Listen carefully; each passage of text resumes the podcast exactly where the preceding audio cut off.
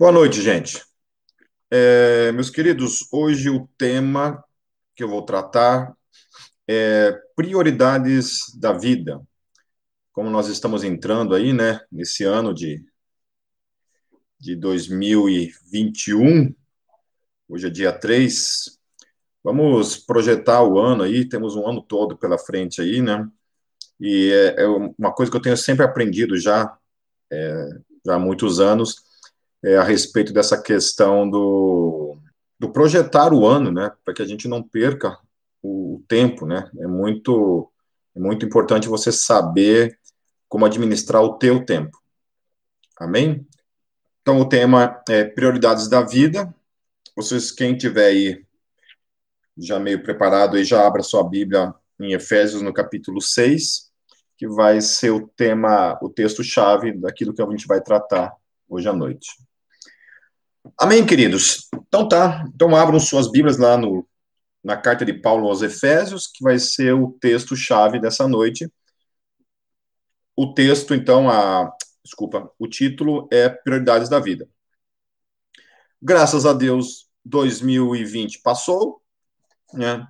Um ano difícil, um ano em que milhões de pessoas no mundo foram ceifadas especificamente em detrimento a esse vírus, um vírus que veio e matou muita gente. Né? Eu já tenho 48 anos de idade eu nunca vi isso em toda a minha vida.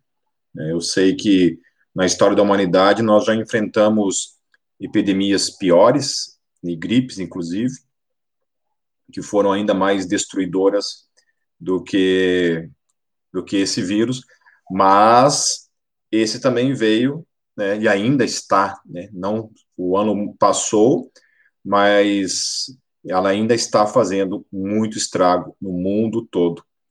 No mundo todo ainda está fazendo muito estrago. Até essas, essas vacinas começarem a realmente a alcançarem né, a totalidade da população, infelizmente ainda vai fazer muito estrago, por isso continue se cuidando, né, continue evitando a, a, as direções, aquilo que a, que a saúde tem falado, né, os ministérios de saúde têm falado e direcionado, amém?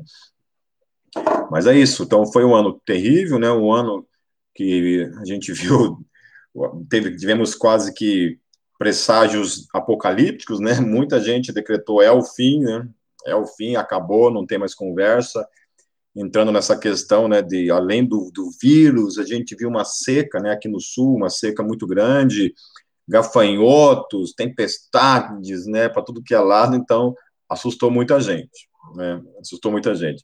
Mas é isso mesmo, né, é bom dar uma assustada mesmo, para todo mundo ficar esperto, né, dar aquele gelinho mesmo, para ver se se a conta está em dia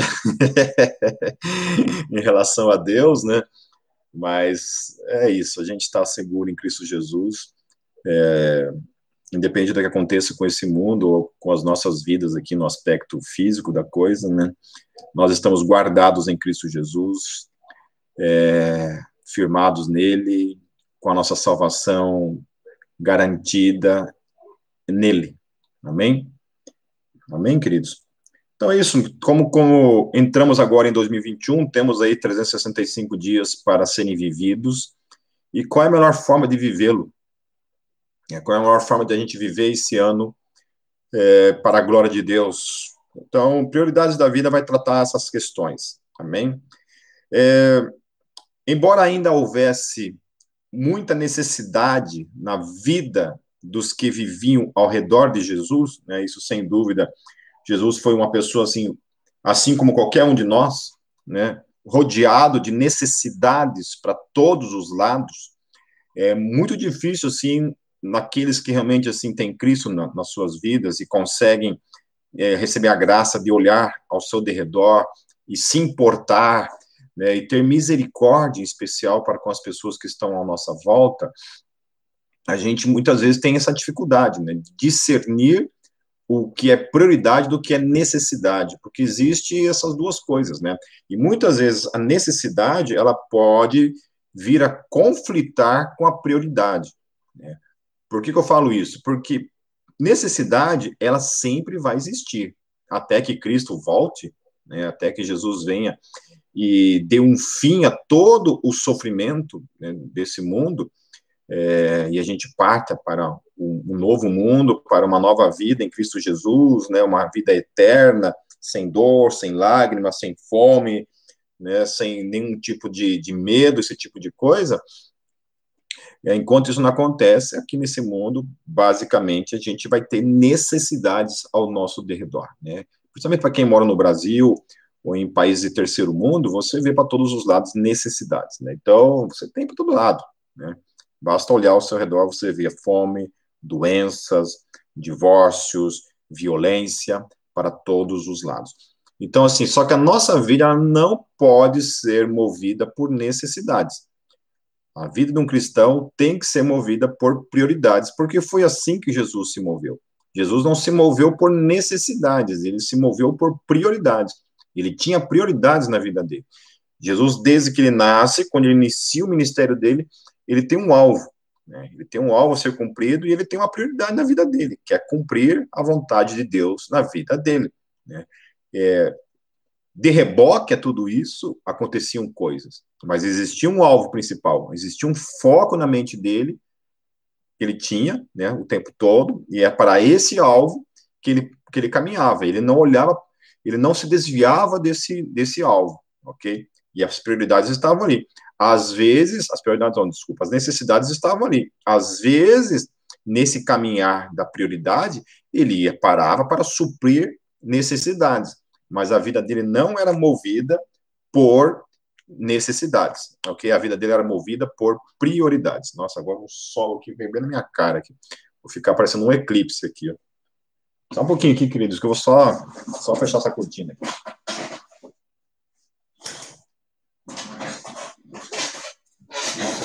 Amém. E continuando então, é, então, embora ainda houvesse muita necessidade na vida dos que viviam ao redor de Jesus, ele pôde dizer na cruz: Terminei o trabalho que tu me deste. Então, por Jesus ter sempre na mente dele aquilo que era prioridade e não necessidade, ele pôde chegar no fim do seu ministério e dizer: cumpri, está consumado, finalmente terminei, está terminado, acabado. Né? Terminou o seu ministério daquilo que ele veio finalmente cumprir aqui na terra. Depois, obviamente, teve a ressurreição, que também é uma continuidade disso, né? Depois teve, obviamente, a ascensão e o envio do Espírito Santo, que é a continuidade disso, e a presença dele constante, que é a continuidade disso, e a, paro a parousia, que um dia será a consumação final de tudo isso, obviamente. Mas ele caminhava sempre então olhando para a sua prioridade, ok? Por isso ele pôde dizer isso. Então, se nós queremos um dia terminar as coisas dizendo isso, terminar o nosso caminhar nesse mundo, terminar os nossos dias nesse mundo, podendo falar essas palavras, assim como Paulo depois repetiu algo muito parecido, né? Paulo, quando ele fala assim, terminei a fé, completei a carreira, é, guardei a fé, completei a carreira, é, combati o bom combate, venci. Amém? Então, assim, para isso acontecer comigo com você, nós temos que manter nossos, nossos olhos sempre focados naquilo que é prioridade e não naquilo que é necessidade. Jesus podia expressar-se assim porque havia feito tudo, tendo por base o que realmente era importante e não o que os outros consideravam importante. E isso é muito, é muito importante a gente frisar, porque a gente vive num mundo hoje é, cujas prioridades, cujos uh, os focos da vida estão muito voltados para as questões de redes sociais, né?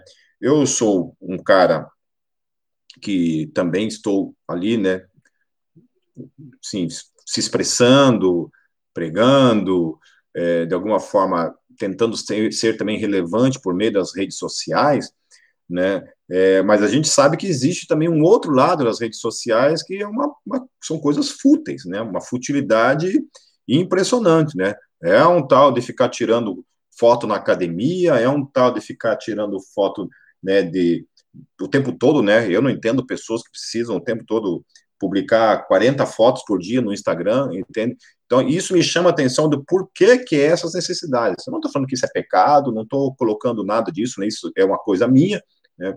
Eu não consigo entender só a razão e a necessidade. E eu entendo que, por exemplo, essas redes sociais, principalmente o Instagram, né? Facebook quase ninguém mais usa, mas em especial o Instagram, eu entendo que o Instagram ele puxa isso, né? Ele, ele pede isso. Se você quer estar tá ali recebendo né, visualizações, né, subindo ali o número de, de, amigos, você precisa estar o tempo todo ali se atualizando, né?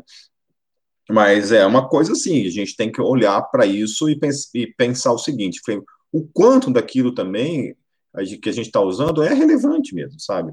Se esse tipo de vida, de, de, de postura é relevante realmente para a nossa vida. Será que a gente vai fazer desse ano um ano que isso, né?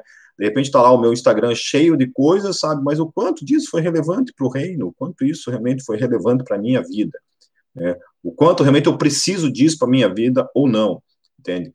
É, talvez a, a resposta tua para você mesmo vai ser, não, eu preciso disso, tal, amém. Então, né, cada um dê conta de si, certo? Mas a gente deve fazer esse tipo de pergunta. Né? Perguntemos isso para nós mesmos. Por quê? Por que eu tenho essa necessidade? Né? Então, sempre quando eu penso nessas questões de, de, de redes sociais, seja YouTube, Instagram, Facebook, eu sempre estou pensando nisso, né? Se eu vou fazer alguma coisa, tem que ter uma prioridade, tem que ter um, desculpa, tem que ter uma algo que invoque o reino, né?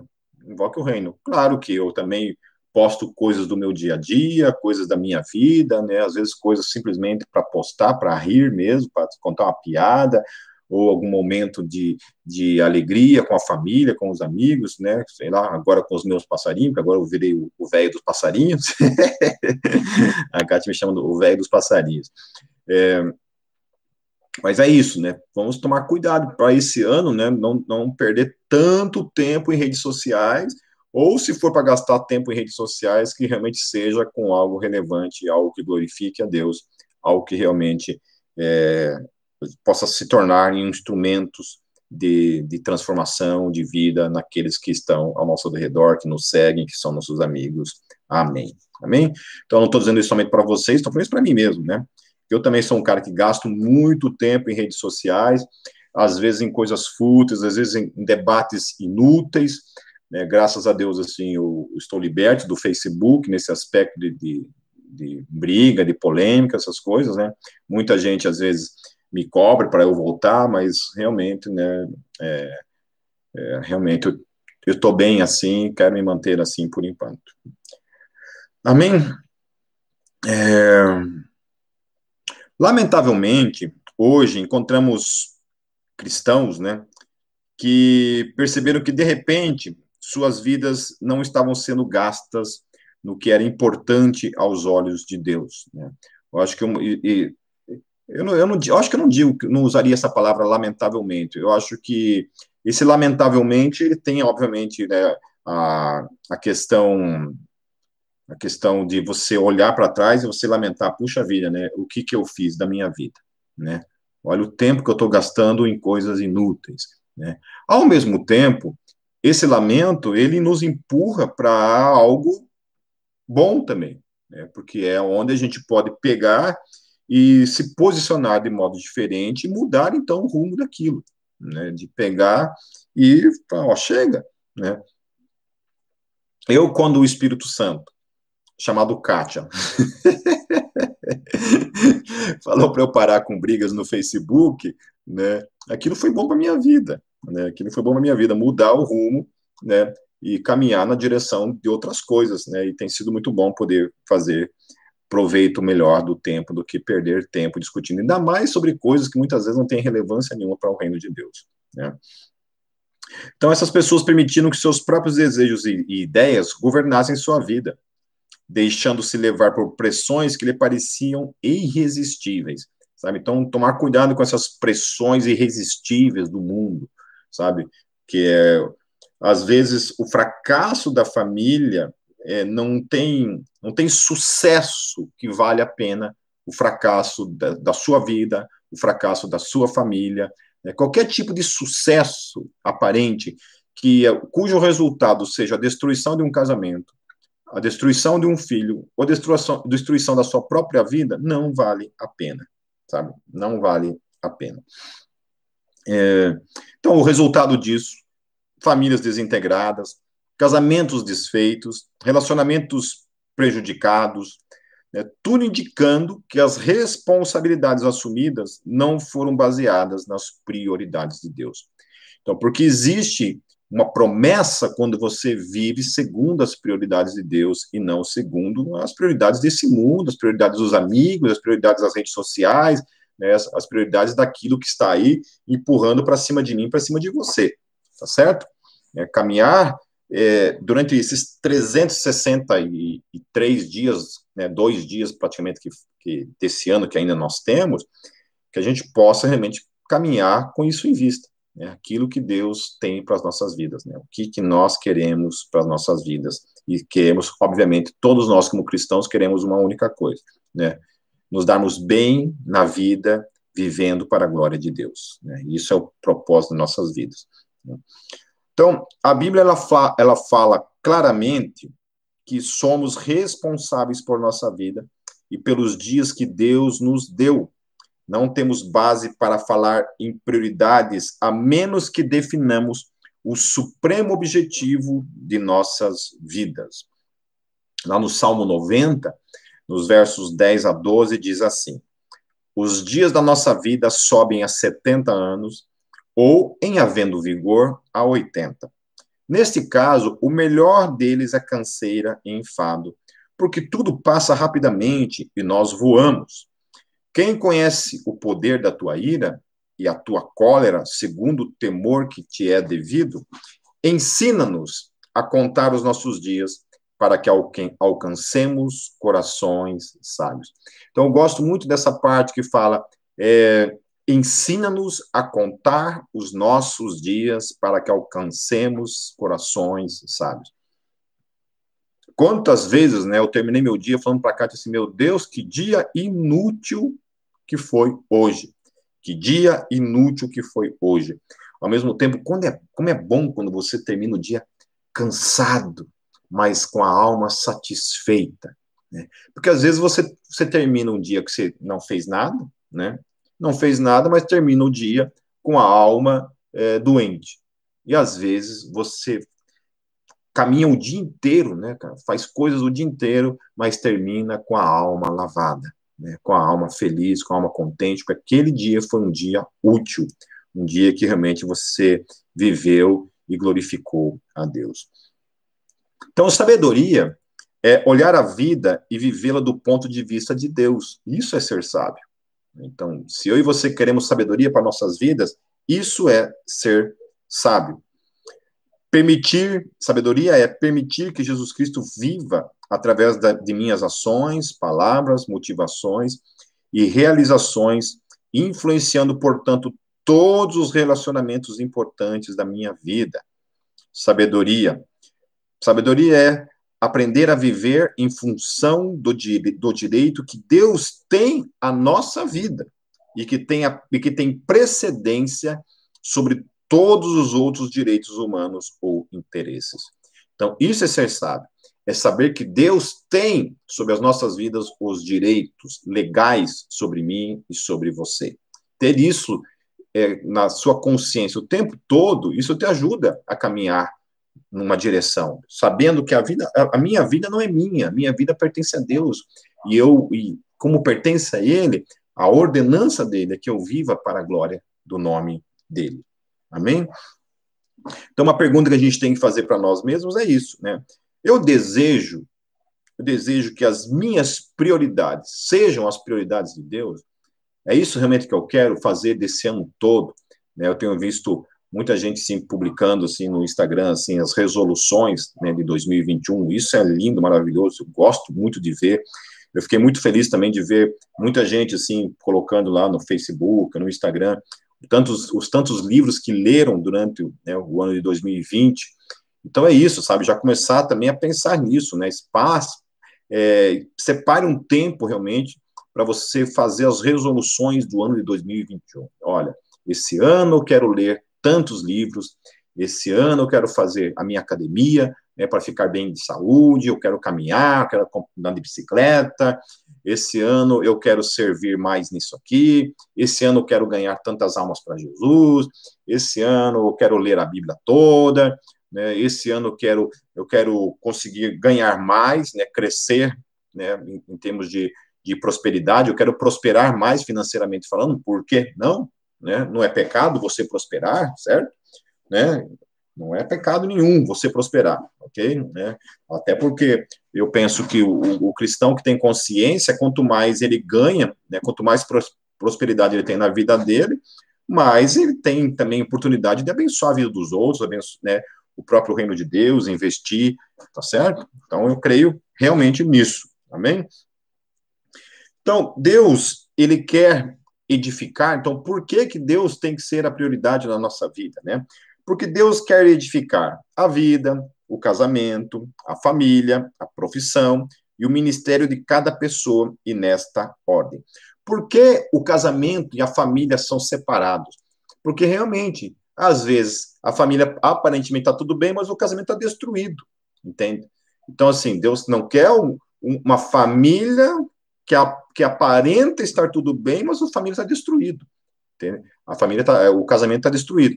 O casamento tem que também ter o seu lugar, né? Assim, eu estou falando casamento quem? Marido e esposa, ali, os dois, né? a sua intimidade sendo abençoados por Deus e essa bênção se estendendo, obviamente, para os filhos, amém? Netos, bisnetos, o que vier, amém? É, então, abrimos nossa, abramos nossas Bíblias. Nossa, hoje está difícil minha conjugação verbal aqui. Eu, eu, às vezes eu passo uma semana discutindo com o PH e eu fico meio analfabeto. Abram nossas Bíblias em Efésios 5, 18 a 19. Efésios 5, 18 a 19 diz assim: E não vos embriagueis com vinho em que há devassidão mas enchei-vos do Espírito, falando entre vós com salmos e hinos e cânticos espirituais, cantando e salmodiando ao Senhor no vosso coração. Então, enchei-vos do Espírito Santo, né? A vida, a nossa vida toda, ela tem que estar cheia. Deus tem que entrar e inundar todas as áreas da nossa vida. Então, estar cheio do Espírito Santo vai puxar todo o resto. Então, se a minha vida for cheia do Espírito Santo, o meu casamento vai ser cheio do Espírito Santo, a minha família vai ser cheia do Espírito Santo, o meu trabalho vai ser cheio do Espírito, do Espírito Santo, a minha, o meu ministério vai ser cheio do Espírito Santo. Amém? Por isso que Deus primeiro precisa preencher a vida com a sua presença. E é a minha vida com a sua presença. Deus precisa preencher. Primeiro, Deus preenche a minha vida com a sua presença, para que a presença dele na minha vida possa se estender a todas as demais vidas, é, a todas as demais áreas da minha vida, que é o casamento, família, meu trabalho e meu ministério. Amém? É, então, uma vida cheia do Espírito Santo. Então, há uma diferença entre o relacionamento pessoal diário com, com Jesus Cristo e as atividades cristãs. Então, às vezes eu posso estar ali tendo minha atividade cristã, vivendo a minha vida diária, fazendo um monte de coisa, certo? Sem estar cheio do Espírito Santo. Né? Então, não é isso. Temos que entender, saber diferenciar muito bem uma coisa. Quando uma, uma vida cheia do Espírito Santo, eu não estou falando cheia de atividades, né? Atividades ministeriais, não é isso. Claro que tudo isso tem o seu devido lugar. Amém? Então, o nosso ministério começa realmente depois que já temos um relacionamento pessoal com Deus, no qual o nosso alvo é aplicar o coração à sabedoria, conformando-nos assim à imagem do seu filho. Amém? Então, estar cheio do Espírito Santo é a primeira prioridade que você tem que colocar para esse ano. Deus, comece o ano, comece orando, o ano orando assim, né? Ou seja, a semana, que é o ano já começou, orando assim, Senhor, eu, eu quero que 2021 seja um ano que a minha vida seja cheia do teu espírito, seja cheia da tua presença. Porque, queridos, eu não tenho dúvidas que eu sou um marido melhor, um pai melhor, um profissional melhor, um servo melhor, um amigo melhor, um, um influenciador melhor. se tudo isso está cheio da presença do Espírito Santo. Não tenho dúvida disso.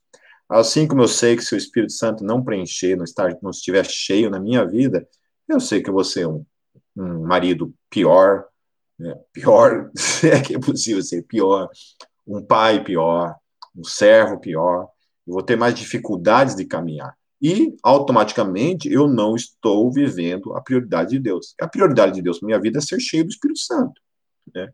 Prioridade, ok, querido? Não é uma, uma coisa elimina a outra. A prioridade é ser cheio do Espírito Santo. As demais coisas também estão no caminhar com Deus. Porém, todas elas, então, vêm a reboque. Amém? Segunda coisa também, lá em Efésios 5, aí no Efésios 5, nos versos 21 até o verso 23, fala assim: sujeitando-vos uns aos outros no temor de Cristo. Vós, mulheres, submetei-vos a vossos maridos como ao Senhor. Pois o marido é o cabeça da mulher, como também Cristo é o cabeça da igreja, e sendo ele próprio salvador do corpo. Amém? Então, olha só que Paulo está falando. Então, Paulo primeiro começa falando sobre a presença do Espírito Santo, sobre ser cheio do Espírito Santo. Daí, em segundo plano, ele coloca em relação ao casamento, ao relacionamento entre um homem e uma mulher, né, entre o marido e a esposa. Como deve ser esse casamento. Né? Então, tem que haver nesse casamento uma força, um esforço mútuo de ambos para que as coisas se encaixem, para que as coisas realmente caminhem em harmonia, tá certo? Porque muitas vezes o que acontece? A gente consegue ser harmonioso ministerialmente falando, a gente consegue ser harmonioso em muitas outras coisas, mas quando se trata do casamento, aí a coisa é caótica. Né? Aí a coisa realmente é complicado. Né? E a gente tem que tomar muito cuidado, porque casamento é algo prioritário na nossa vida. Por isso que Paulo coloca: olha, você precisa ser cheio do Espírito Santo. Certo? E em segundo plano, você tem que cuidar do teu casamento. Cuide do teu casamento, que ele é prioridade. Uma intimidade e sensibilidade de espírito às necessidades um do outro. Isso é casamento. Né? A Bíblia é clara ao dizer que quando o homem se casa, seu ministério principal é a esposa. Né? Por isso que Paulo fala lá da questão do, do homem, né? Fique, fique sozinho, né? Para você servir melhor, tal, né? Você tem ali 100% da tua vida para Deus. Né? Quando você casa, o próprio apóstolo Paulo fala que aí metade da tua vida né, você pode servir a Deus, né, o seu ministério e tal, mas a outra metade é para tua esposa, não tem conversa, entende? não tem conversa, e vice-versa, né, e a esposa com o marido também, tá certo? Deus colocando, então, olha, tem que cuidar do casamento, precisa cuidar do casamento. Quando um homem se casa, é imprescindível que reconheça a importância de assumir responsabilidades para com a esposa e com a família, juntamente com outras responsabilidades fora do lar, né? Daí, tais como profissão, atividade e ministério, mas especialmente com relação à sua esposa. É necessário, é prioritário o, que o homem cheio do Espírito Santo priorize a sua família.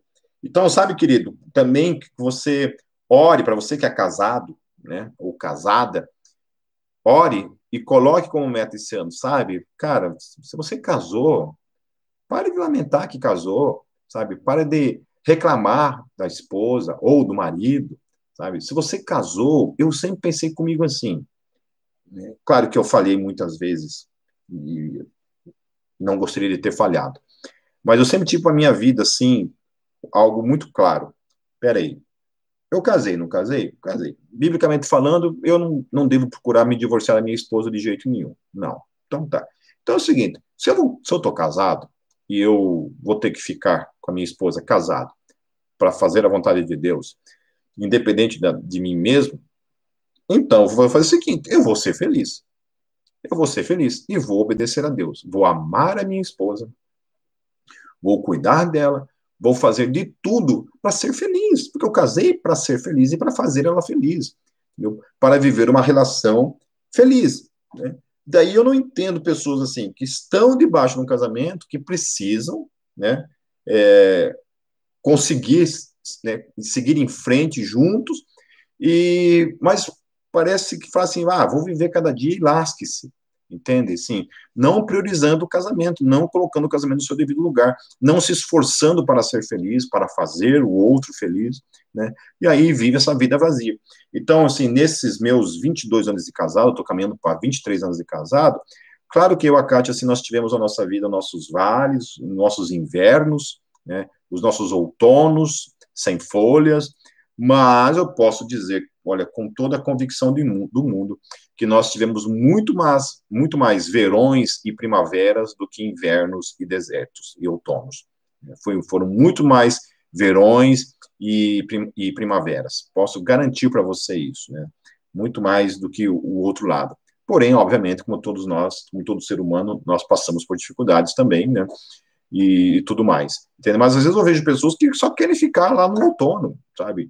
No outono ou no inverno não querem saber, não se esforçam por causa de orgulho e tudo mais, né? não entendendo, então, que do, do, aspecto divino, o que Paulo está falando é isso, olha, queridos, vocês precisam cuidar do casamento de vocês, vocês precisam harmonizar isso daí e caminhar isso em harmonia.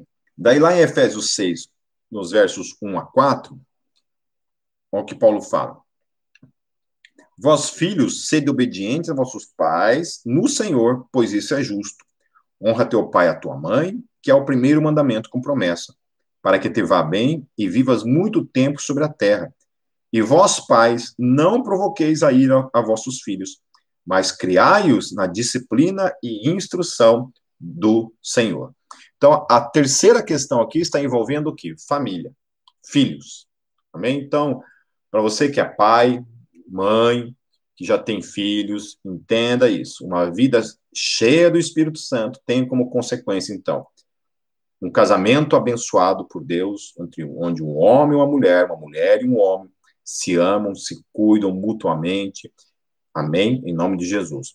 Como terceira prioridade, também uma vida cheia do Espírito Santo implica também em pais e mães que amam seus filhos, cuidam dos seus filhos principalmente ensinando os seus filhos no caminho em que devem andar, no temor do Senhor.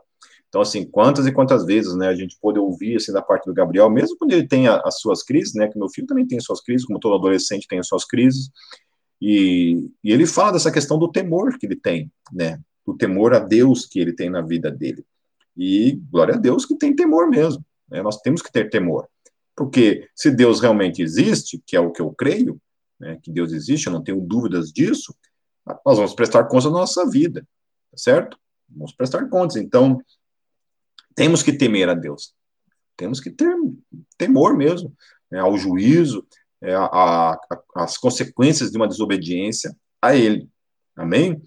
Então, aprendendo a ver a vida do ponto de vista do filho, enquanto lhe ensinamos a ver a vida do ponto de vista de Deus. É o que Paulo está querendo nos ensinar. A responsabilidade para com os filhos é a terceira prioridade. As, exigências ao nosso redor nos levam a centralizar nossa atenção no trabalho, atividades externas ou no ministério. Mas Paulo enfatiza claramente a prioridade familiar quando escreve a Timóteo, por exemplo. Portanto, se alguém não sabe governar a sua própria casa, terá cuidado da igreja de Deus? 1 Timóteo 3:5. Então, Paulo, né, tanto em Efésios quanto aqui para Timóteo, ele está falando assim: olha, observe a vida desse cara. Porque se esse cara não sabe governar a própria casa, ou seja, não sabe cuidar dos filhos, não sabe cuidar da esposa, esse cara vai se preocupar com as coisas do reino. Então, isso é uma questão para cada um de nós também, entende? Se a nossa casa está uma bagunça, por que, que a gente vai querer se preocupar com as coisas do reino? Né? Você acha que é, isso, é com isso que Deus está preocupado? Que você abandone esposa, filhos e vá pro, viver o ministério ali, fazer para o ministério, fazer para Deus. Deus não quer isso.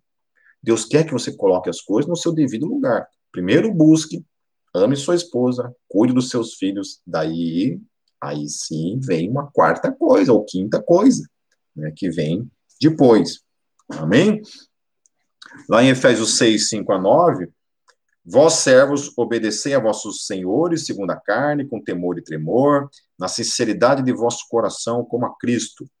Não obedeçais a vossos senhores apenas quando estão olhando, só para agradar a homens, mas como servos de Cristo, fazendo de coração a vontade de Deus. servir de boa vontade como ao Senhor e não como a homens, sabendo que cada um receberá do Senhor todo o bem que fizer, seja escravo, seja livre.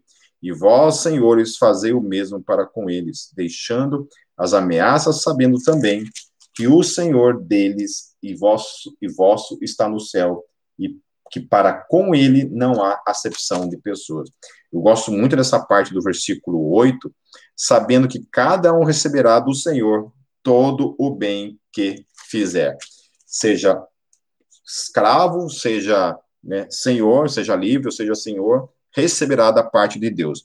Então, a, a quarta questão, então, envolve a questão profissional, né, a questão da vida. Então, a, a utilização das aptidões pessoais para, promo, para prover as necessidades básicas da família. Né? Então, Paulo está colocando tudo no seu devido lugar. Né? Uma vida cheia do Espírito Santo, que é a busca de Deus, Deus com prioridade, o casamento, né? cuide do teu casamento, cuide dos teus filhos, e agora também você tem que cuidar do sustento disso tudo. Você tem que, o teu amor pela tua esposa, pelo teu filho, advém também da busca por um trabalho para que você possa sustentar a sua família dar, tentar dar para eles o melhor que você puder conseguir. E isso é trabalho. E às vezes eu fico vendo gente, sabe, que lasque-se, entende? Lasque-se. Então, ama a esposa, supostamente, ama o filho, mas lasque-se com a questão financeira. Eu não estou dizendo a pessoa que está lutando, né? Até eu tive uma, uma discussão política com um amigo essa semana, é, no WhatsApp, tratando essa questão né, da, do Brasil, do salário baixo, esse, tipo de coisa tal, né? E a minha discussão com ele foi isso, foi essa. Falei assim, cara, eu acho que eu, eu sou contrário a esse tipo de pensamento em que você que ensina você a depender do Estado para tudo. Né? Então, o Estado tem que te dar, te dar melhor saúde, o Estado tem que te dar melhor ensino, o Estado tem que te dar melhor, melhor segurança. O Estado, o Estado, o Estado, tudo é o Estado, o Estado, o Estado, o Estado. Inclusive melhores salários. Né? O Estado tem que se mover para, de alguma forma, você ganhar mais. Né? Você ganhar mais. Então, sempre essa mentalidade de uma codependência do Estado. E o que eu estava falando para ele, eu falei assim, olha, querido, eu discordo disso, entendeu? Eu acho que você cria essa mentalidade nas pessoas, é uma mentalidade de escravo, entende? Porque se o Estado não fizer nada disso, como é que fica? Entende? Como é que fica? Se o Estado não te dá melhor saúde, como é que fica? Você não vai ter melhor saúde. Se o Estado não te dá segurança, você não vai, não vai ter segurança. Se o Estado não te dá eh, educação, você não vai ter melhor educação. Então, o que você tem que fazer? Você tem que lutar, querido.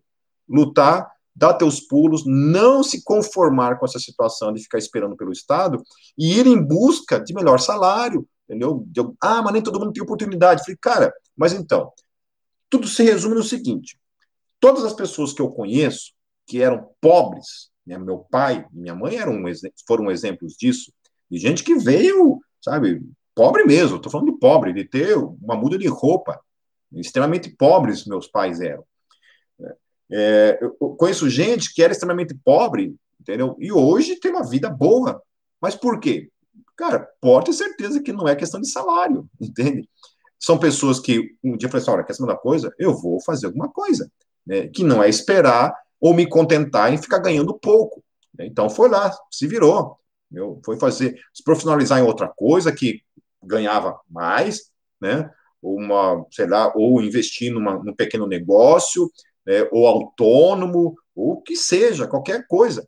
Então, o que eu estava falando para eles é isso, para ele era isso que o que diferencia é que existe aqueles que ficam esperando pelo Estado, né? e aí, meu filho, pode, pode ser que vem, pode ser que não, né? e tem aqueles que se movem, não se contentam com isso, e se movem para sair de esperar por isso, e acabam alcançando, então, uma vida de melhor prosperidade e tudo mais. Ah, mas nem todo mundo tem chance disso aí. Falei, então, pode ser, né? Tem, todo, tem, nem todo, todos aqueles que não se conformam, né? que tentam em busca e não alcançam. Né? Tem gente que não alcança, tal, é, não, não se satisfaz com o salário. Tenta, né, buscar um trabalho melhor, alguma coisa, e não consegue, sim. Mas o que eu sei que, pelo menos, os que conseguem são os que fazem esse tipo de coisa. Né? Existe gente que não consegue? Existe. Mas os que conseguem são os que tentam. Agora, quem são aqueles que nunca conseguem? São aqueles que ficam esperando. né? Ficam esperando lá.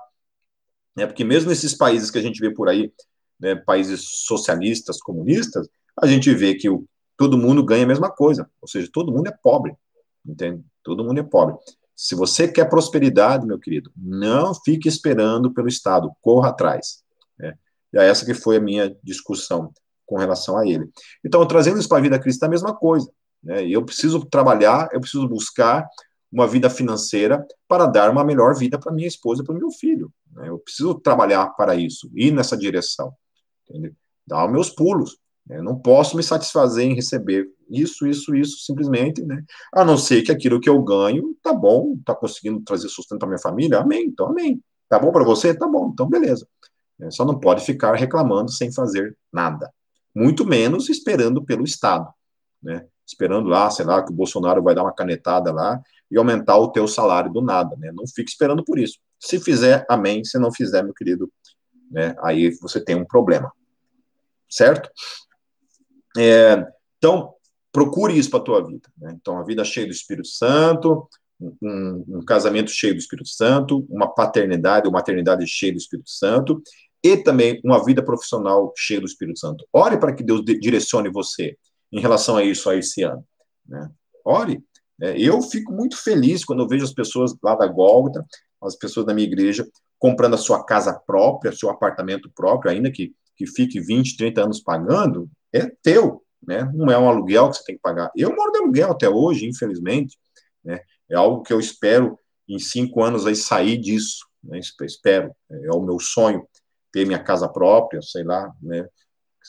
Que seja uma lona preta própria no terreno, mas alguma coisa que seja um terreno que a gente está ali, ó, esse aqui é meu, né? não precisa pagar aluguel para morar nele, né? tá certo? E a quinta e última coisa, lá em Efésios 6, versos 11 a 12, eu estou quase encerrando, tinha mais coisas para falar, mas não quero também me, me delongar muito aqui. É, Efésios 6, 11 a 12, Diz assim, olha, revestivos de toda a armadura de Deus para que possais estar firmes contra as astutas ciladas do diabo. Pois não temos que lutar contra a carne e o sangue, sim contra os principados, contra as potestades, contra os poderes deste mundo tenebroso, contra as forças espirituais é, nas, da maldade nas regiões celestes. Então, estar revestido dessa vida dessa armadura que na verdade é a presença, a realidade do reino, né? A, as doutrinas da fé firmadas aqui na nossa mente, isso nos reveste, né? Ministerialmente falando, então as questões do serviço no reino de Deus. Então projetar a vida de Jesus Cristo em outros, que no caso esse é o nosso ministério. O nosso ministério é qual? Qual que é o ministério de toda a igreja? Fazer discípulos. Essa foi a ordenança de Jesus para toda a igreja. E de fazer discípulos. Né? E de testemunhar, seria talvez né, uma outra forma da gente falar isso. Testemunhe, fale. E precisa estar cheio da presença de Deus, que é o que o texto está falando. Né? Essa armadura, na verdade, é a presença de Deus. Você está cheio daquilo que ele te ensinou, né, daquilo que a palavra nos ensina, certo? Então, a última prioridade é a expressão da mensagem de minha vida, levando pessoas que não pertencem à minha família à maturidade em Cristo Jesus. Né? Isso começando com o testemunho ou o evangelismo. Amém, queridos? E essa também, então, seria a quinta área. Então, a primeira coisa, uma vida cheia do Espírito Santo, que no, no caso é buscar a Deus. Faça desse ano de 2021 um ano em que você vai buscar mais a Deus. Comece isso com uma resolução, lá escreva. Escreva lá.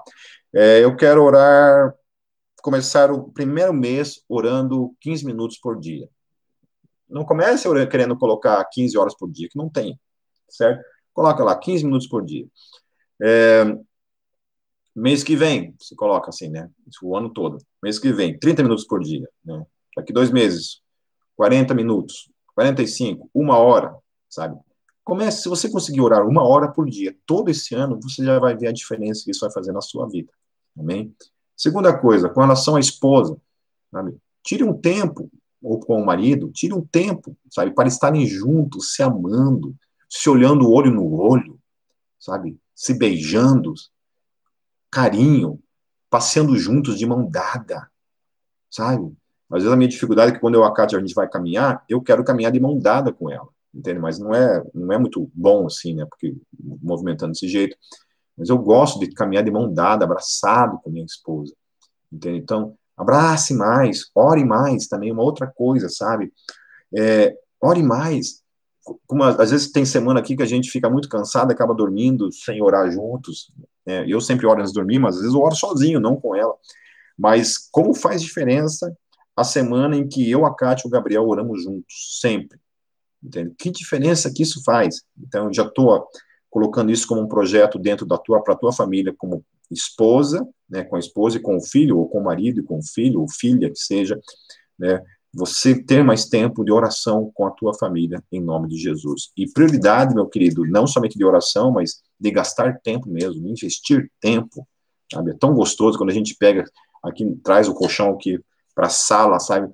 E colocamos ali os três ali, a Kátia faz uma pipoca para nós ali, né, no micro-ondas ali, a gente senta na frente, vamos assistir um filme. Ah, rapaz, para mim ali é o paraíso, eu sempre falo para eles, olha, para mim isso aqui já é o céu, entende? Deus já me deu a oportunidade de viver o céu na terra, que é ter esse tempo com a minha esposa e com meu filho. Que coisa maravilhosa que é. Amém? Que coisa maravilhosa que é. E eu encorajo todos vocês a gastarem esse tempo com suas famílias. Quem não tem, não é casado, não tem pai, não tem mãe, é, desculpa, não tem esposa, não tem filhos, gaste esse tempo com pai e mãe, com irmãos, entende? Né? Família. Gaste esse tempo com eles, em nome de Jesus. Aproveite esse tempo. Né? Ah, se tem uma coisa que eu faço é aproveitar esse tempo, sabe? Meu filho já tem 17 anos, eu não sei até quando ele vai ficar em casa. Então, como ele está em casa, eu aproveito. Aproveito, toda hora que ele passa perto de mim, eu já falo, pedágio, né, para passar aqui tem que dar um beijo. Né? Então, é isso aí, tem que dar um abraço, um beijo no pai. às vezes ele fala para mim, seu pai, tem que você me amar menos? Entende, queridos? Amém, amém. Certo? E que seja um ano de prosperidade também para a tua vida, em nome de Jesus. Sabe? Que todos vocês possam crescer financeiramente falando. Amém? Todos vocês possam é, conseguir alcançar mais, mais coisas, entende? Coisas quando eu estou falando de, sabe, vida, né? Ter uma melhor vida.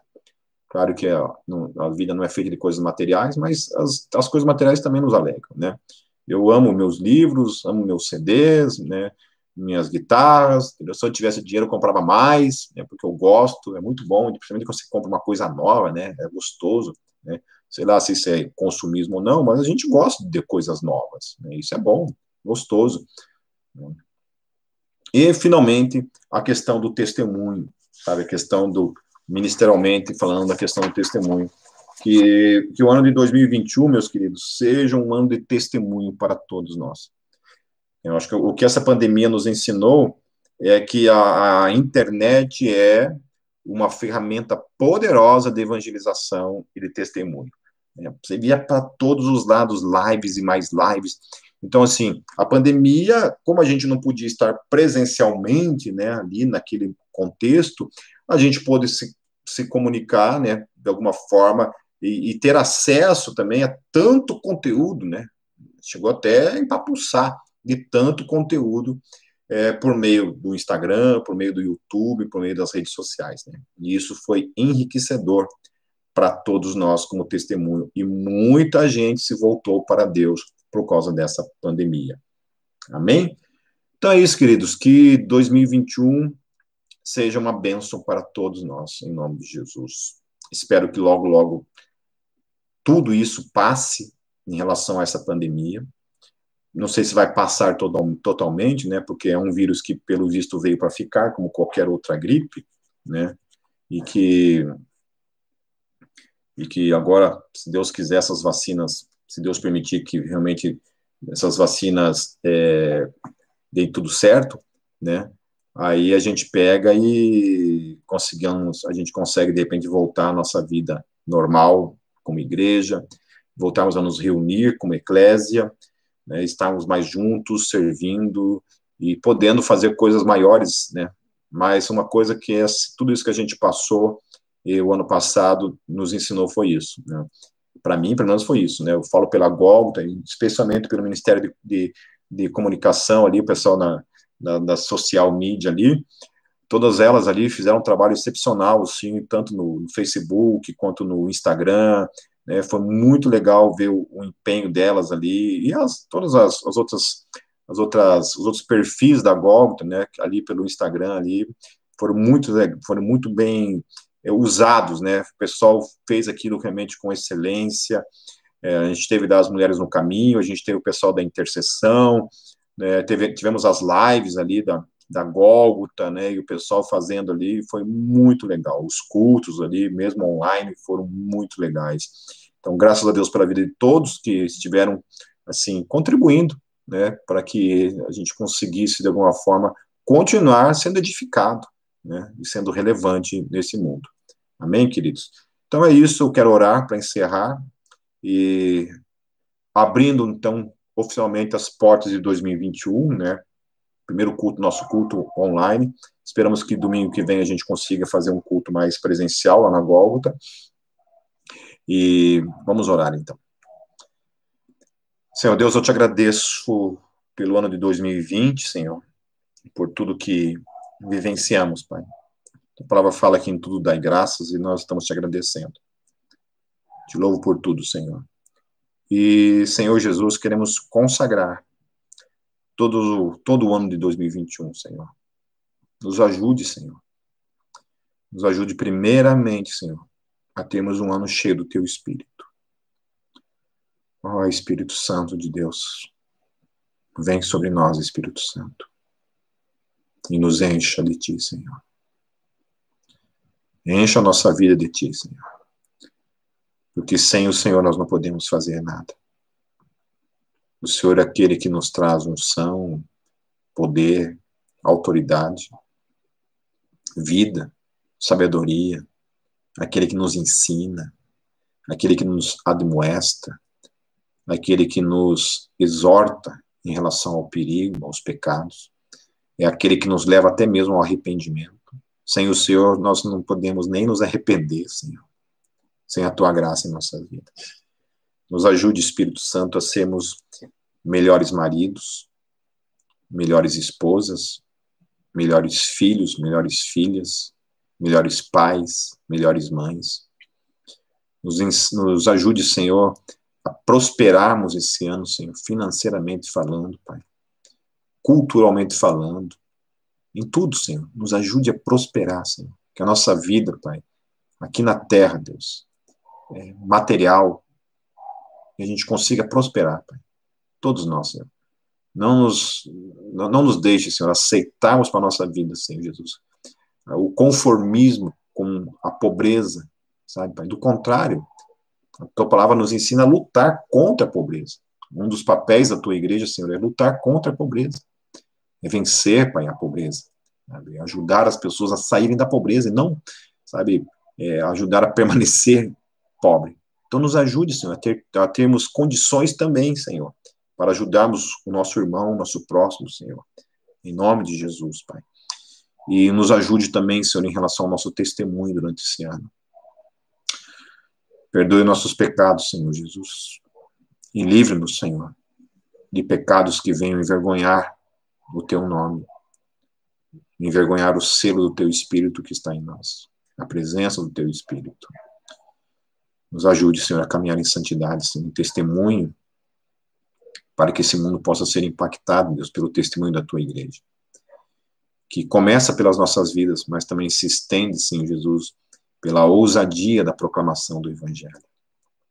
Seja, Deus, com essa igreja, seja com a tua igreja, seja com a Gólgota e com todos os nossos irmãos que estão nos assistindo nesse momento. Estenda, Deus, o manto da tua graça sobre cada um de nós. Cubra-nos, Senhor. Cubra-nos, Senhor. Nos ajude, Senhor Jesus, a podemos dizer, Pai, no final desse ano, que foi um ano vivido para a tua glória. Um ano sem vacilos, um ano que o teu nome foi glorificado. Muito obrigado, Jesus, que os teus frutos possam vir sobre nossas vidas durante todo esse ano, mas especialmente um ano cheio da tua presença. 24 horas por dia, nesses 12 meses que nós temos pela frente. Em teu nome, Jesus, que eu oro. Amém.